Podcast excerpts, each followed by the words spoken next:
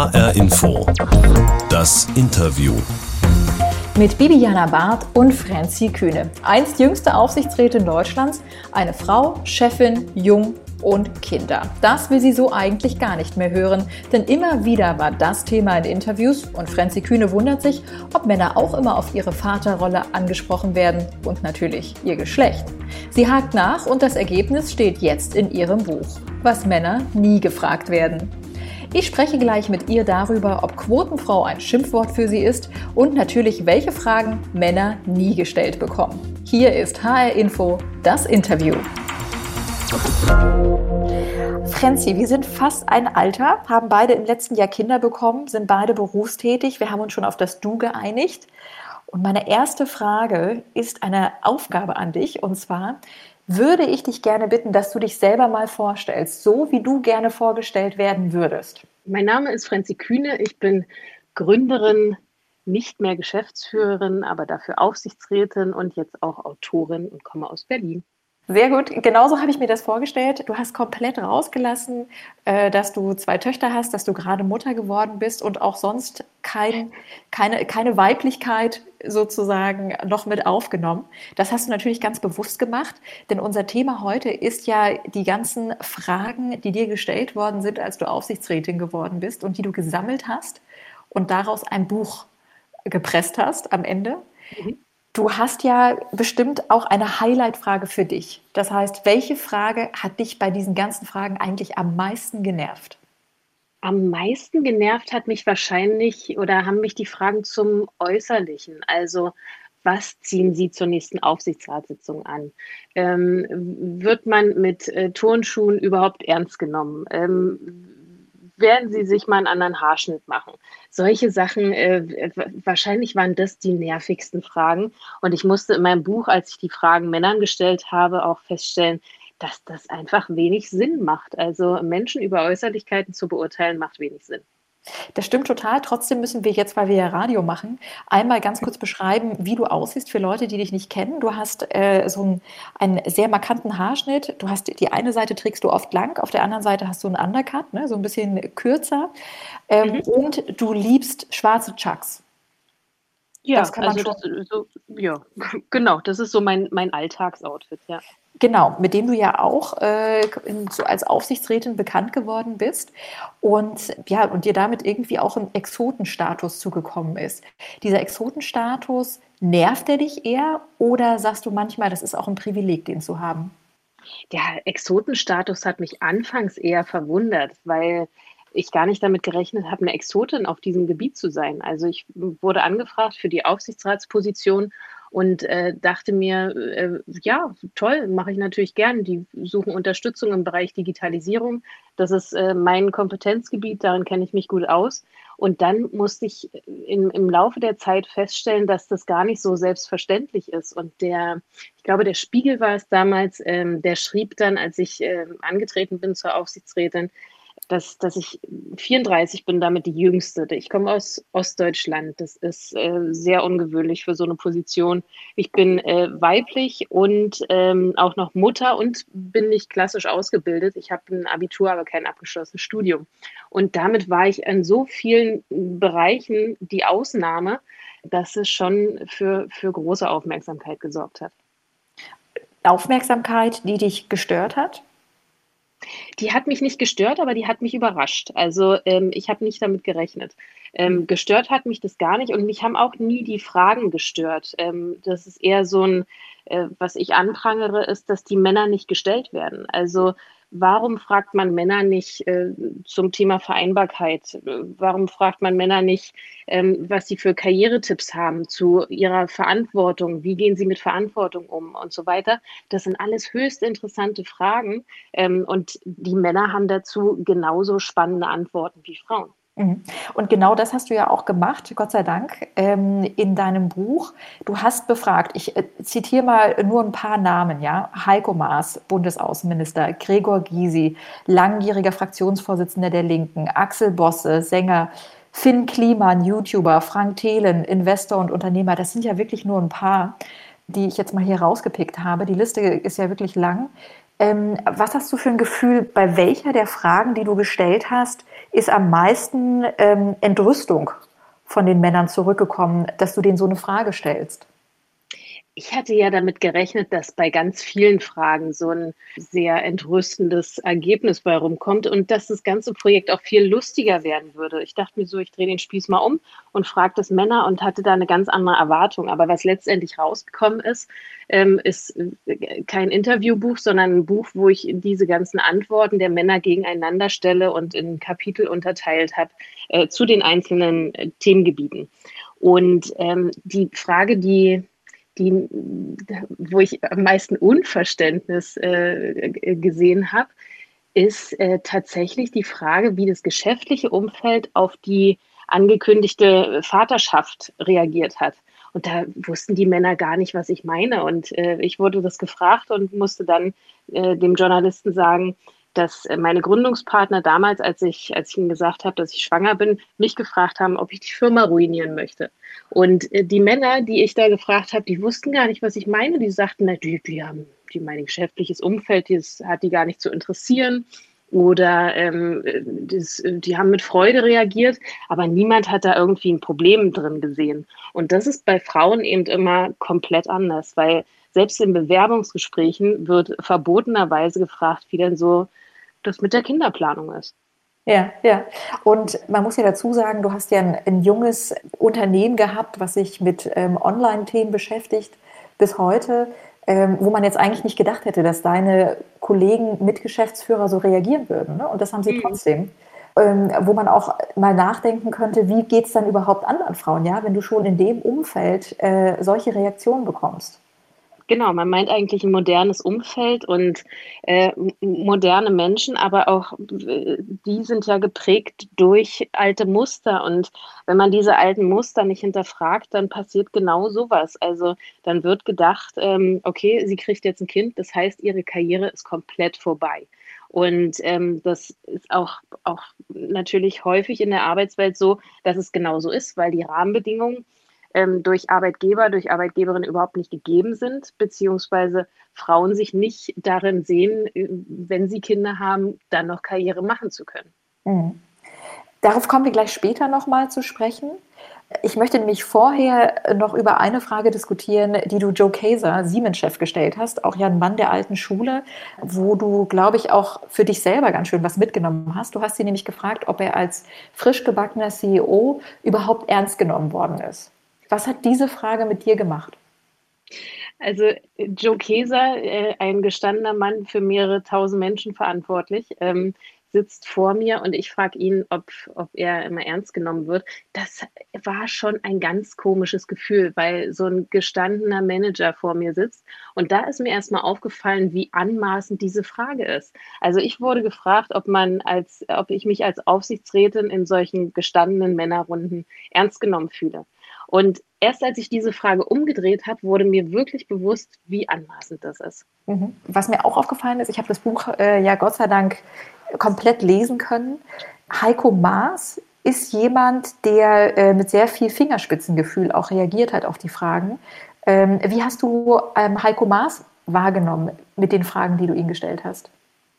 Also ich fand es erstmal super, Heiko Maas ähm, in, in, im Corona-Lockdown ähm, so, so verfügbar zu sehen. Also ähm, das war wahrscheinlich genau die richtige Zeit für mich, diese Interviews zu führen, weil es war im, im Frühjahr letzten Jahres, also Frühjahr 2020, äh, Lockdown in der Welt und ein Außenminister hat Zeit für mich, äh, mir diese, diese, mit mir dieses Interview zu machen.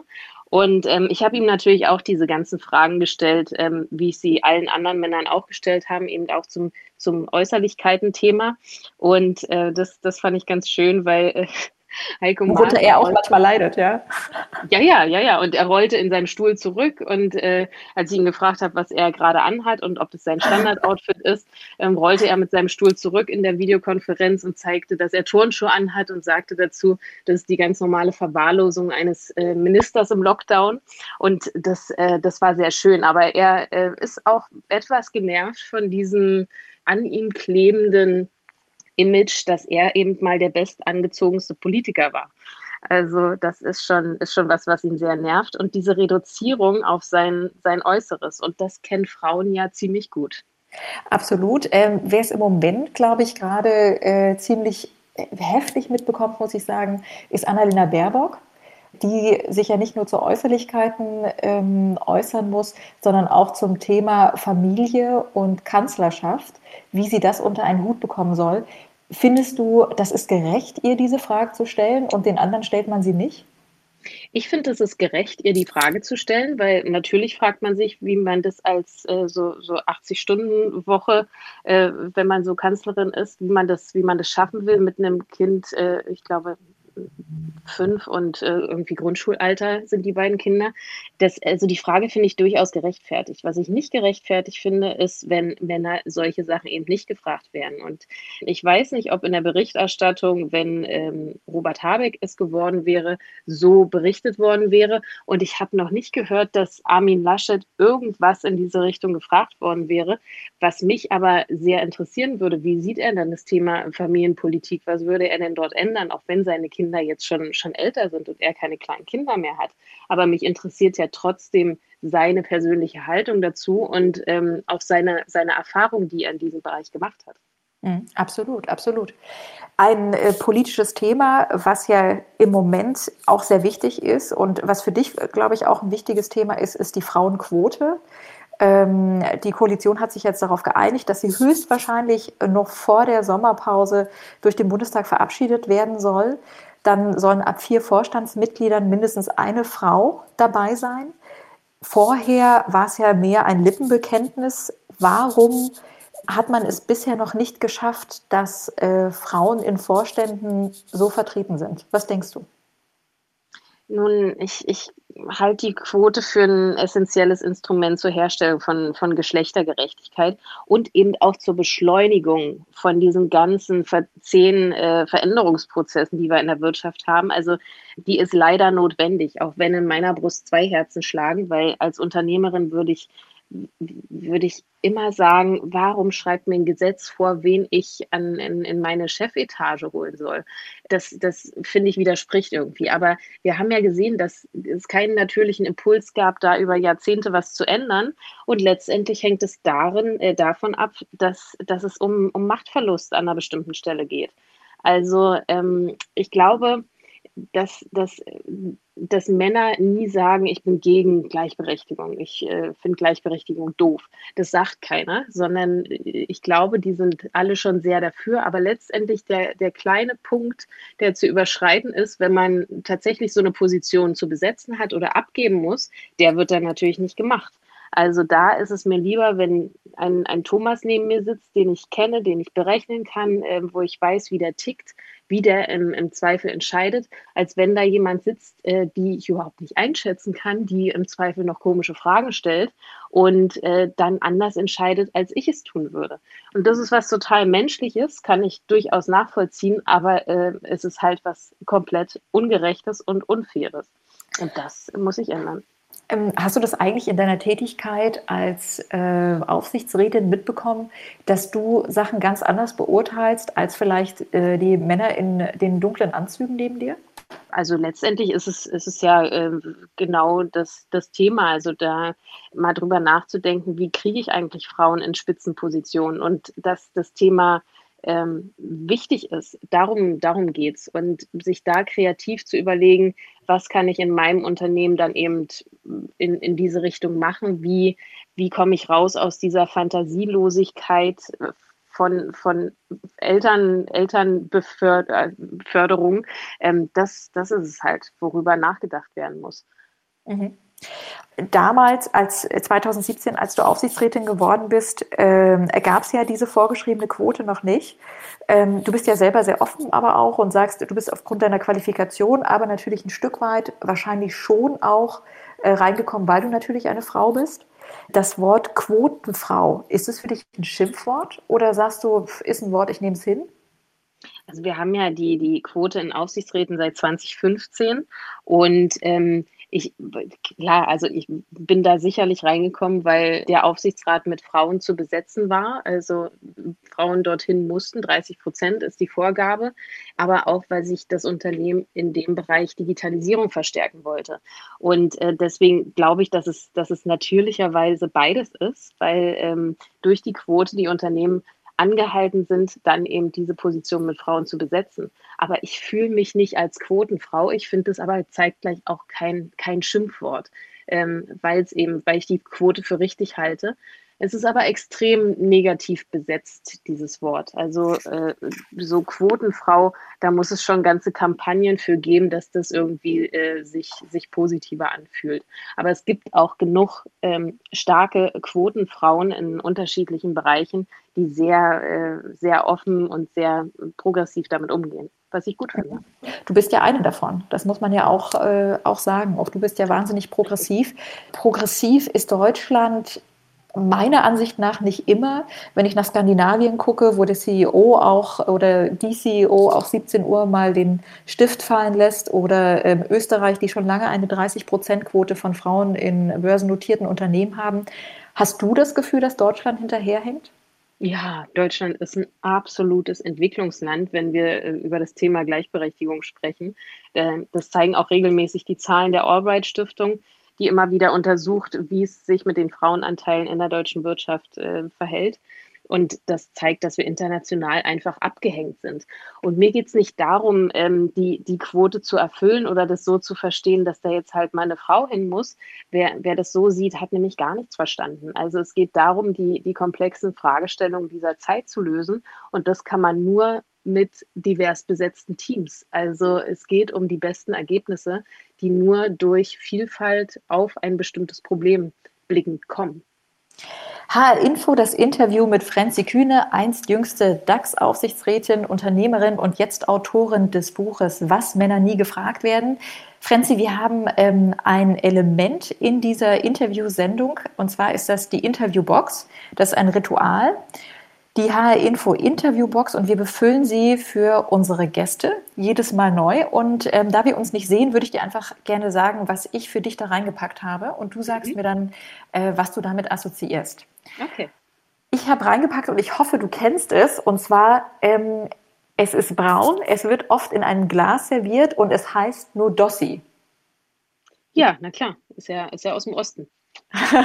und was ist es? Sag, sag, das mal. Ich glaube, hier bei uns in Frankfurt bzw. in Hessen kennt das die meisten nicht. Na, das ist eine Schokocreme. Also ähm, eine Schokocreme, die aufs, aufs Brot geschmiert werden kann. Genau, das Ostnutella sozusagen, das sagen Ost ganz viele. Nutella. ja. ähm, ich komme ja auch aus dem Osten und ich habe mir die Frage gestellt, was hat es mit dir gemacht, so eine soziale Prägung zu haben? Ähm, ich zum Beispiel, ich habe nie Frauen gekannt, die nicht arbeiten gegangen sind. Ging dir das ähnlich? Meine Oma hat immer gearbeitet, meine Mama hat immer gearbeitet und so habe ich das vorgelebt bekommen. Also für mich hat sich diese Frage gar nicht gestellt, weil ich das nie anders, anders kennengelernt habe. Und auch so der, der Umgang mit, mit der Wende, also damals war ich ein, Kind, ich war sechs oder sieben Jahre alt, also das, ich habe davon nicht sehr viel mitgekriegt, aber ich habe dieses Gefühl, was meine Eltern mir vermittelt haben, mitgekriegt, nämlich dass es eine ganz große Veränderung gab und ähm, sie was Positives draus gemacht haben und sie sich gefreut haben, dass eine, eine Veränderung da ist. Und das äh, würde ich jetzt auch adaptieren auf meinen Weg. Also Digitalisierung und so die Veränderung unserer Zeit, die sehr rasant geht, äh, da blicke ich mit, mit sehr viel Positivität und mit sehr viel Frohsinn äh, entgegen. Und das äh, vermisse ich auch sehr, sehr stark in Deutschland, dass das äh, mit, dass das ein positives Zukunftsbild gemacht wird. Und ich glaube, wenn man, wenn man positiv in die Zukunft blickt und da was Gutes bei, bei rausziehen kann, mm, ist das, ein, ist das schon die halbe Miete. Mhm. Das nächste, was ich in die HR Info Interviewbox gepackt habe, ist Pfeil und Bogen. Ja, ich meine, also ich glaube, ich habe nur ein Hobby und das ist äh, Zen-Bogenschießen. Und äh, Zen-Bogenschießen ist so in Richtung meditatives Bogenschießen. Das heißt, ich stehe nach einem stressigen Tag oder äh, einem Tag, in der, wo ich eine Mittagspause mache, stehe ich in meinem Garten und schieße ein paar Pfeile, weil ich da die absolute Fokussierung habe und kopfmäßig komplett runterfahren kann. Denn beim, beim Bogenschießen ist man, ist man sehr konzentriert auf seine Haltung. Denn nur wenn man die richtige Haltung hat und komplett sich darauf konzentriert, trifft man auch das, was man, was man treffen möchte. Ja, das ist mein Hobby. Ein, ein schönes Hobby, ähm, kann ich sagen. Ähm, auch sehr spannend. Ich kann vielleicht, ich weiß nicht, ob dir das zu privat ist, aber wir haben uns ja auch hin und her geschrieben, haben dafür WhatsApp genutzt. Ähm, und ich bin auf diesen Pfeil und Bogen gekommen, weil dein Profilbild dich da so zeigt. Und das finde ich natürlich mega spannend. Ich finde, Profilbilder zeigen ja auch ein bisschen, wie man sich selber so ein bisschen sieht. Ja? Mhm. Als, äh, du bist treffsicher, habe ich daraus ein bisschen geschlossen. Ähm, die letzte Sache, die ich in den Koffer reingepackt habe, und ich bin froh, dass wir jetzt nur einen virtuellen Koffer haben, ist ein Reisekoffer. Ja, ja, ein Reisekoffer. Ich habe ähm, im Februar 2020 meine, meine Firma verlassen, habe gekündigt und wollte ein Jahr auf Weltreise gehen. Und ähm, die, die starten und als ich starten wollte, kam dieses Corona und hat die komplette Welt verändert und damit auch meine Pläne für die Weltreise. Und ja, ich hoffe, dass ich sie nachholen kann. Ähm, es sieht ja gerade so aus, als würde sich das Stück für Stück ein bisschen bessern. Aber ja, also ich würde würd gerne noch eine Weltreise machen. Ende diesen Jahres oder Anfang nächsten Jahres. Und einfach mal ähm, noch mehr von der Welt sehen und unterschiedliche Arbeitsmodelle oder blendest du das dann komplett aus? Mir geht es da nicht um, um Arbeitsmodelle in erster Linie. Mir geht es darum, ähm, mit meiner Familie andere Zeit zu verbringen als die, als die Alltagszeit und mich anders inspirieren zu lassen, aber nicht mit dem Fokus auf, was mache ich in Zukunft oder wie möchte ich arbeiten, sondern einfach andere Kulturen erleben. Ich glaube, das inspiriert so, so den Geist in alle möglichen Richtungen. Und Du hast ja ähm, deine Online-Agentur TLGG, übrigens auch ein sehr interessanter Name, Torbi, Lucy und die gelbe Gefahr. Warum hast du sie nach elf Jahren verlassen? Warum hast du gesagt, it's over? Also es gab keinen kein Anlass, sondern das war eher der Grund, ich habe elf Jahre lang für TLGG gearbeitet, was im Prinzip meine gesamte Arbeitszeit äh, war, beziehungsweise meine gesamte Karrierezeit.